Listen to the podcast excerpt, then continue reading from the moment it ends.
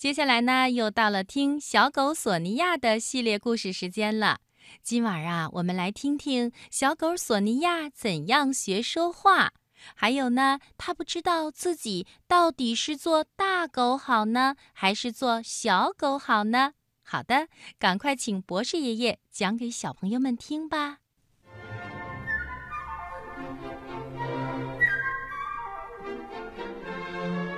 有一次啊。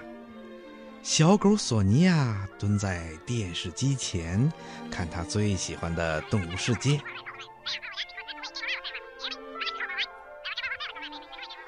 有意思，他想，为什么人会说话而动物不会呢？他接着又往下想，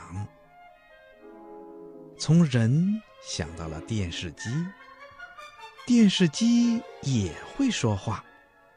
索尼娅暗暗的想着：“只要把电源的插头插进插座里。”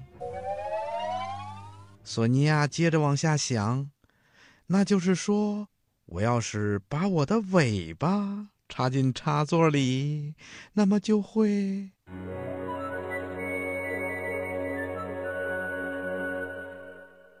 索尼娅说做就做，她把尾巴。轻轻地插进了插座的孔眼儿里了，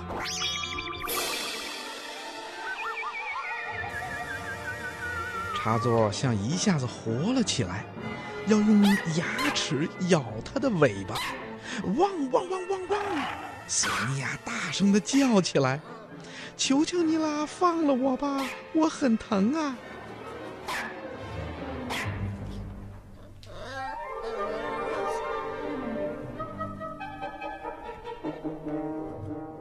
他好不容易才把尾巴从插座里拽了出来，赶快跑开了。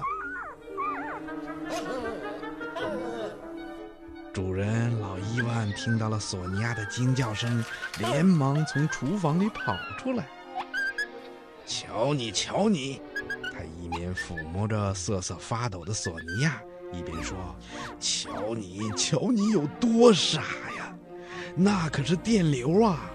万万不能碰的。这时候啊，心惊肉跳的索尼娅瞅了一眼那插座，心里嘀咕着：“有意思，这电流是什么东西呀？这么个小不点儿，看上去怪斯文的，可是它就像长着牙齿一样，会咬人呢。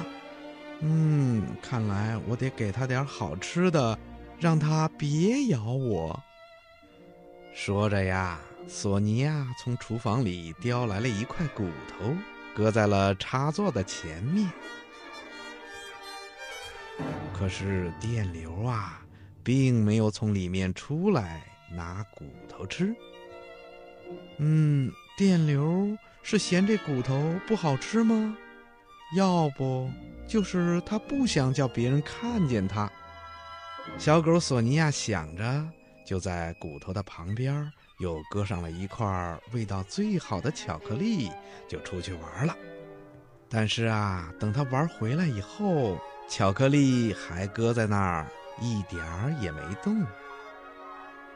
嗯，这电流也是的，这么好吃的骨头他都不吃，连味道顶顶好的巧克力也不吃，真是怪了。聪明的索尼娅就这么自言自语着。从这天起呀，他就再也不敢挨近插座了。一见到插座，索尼娅总是躲得远远的。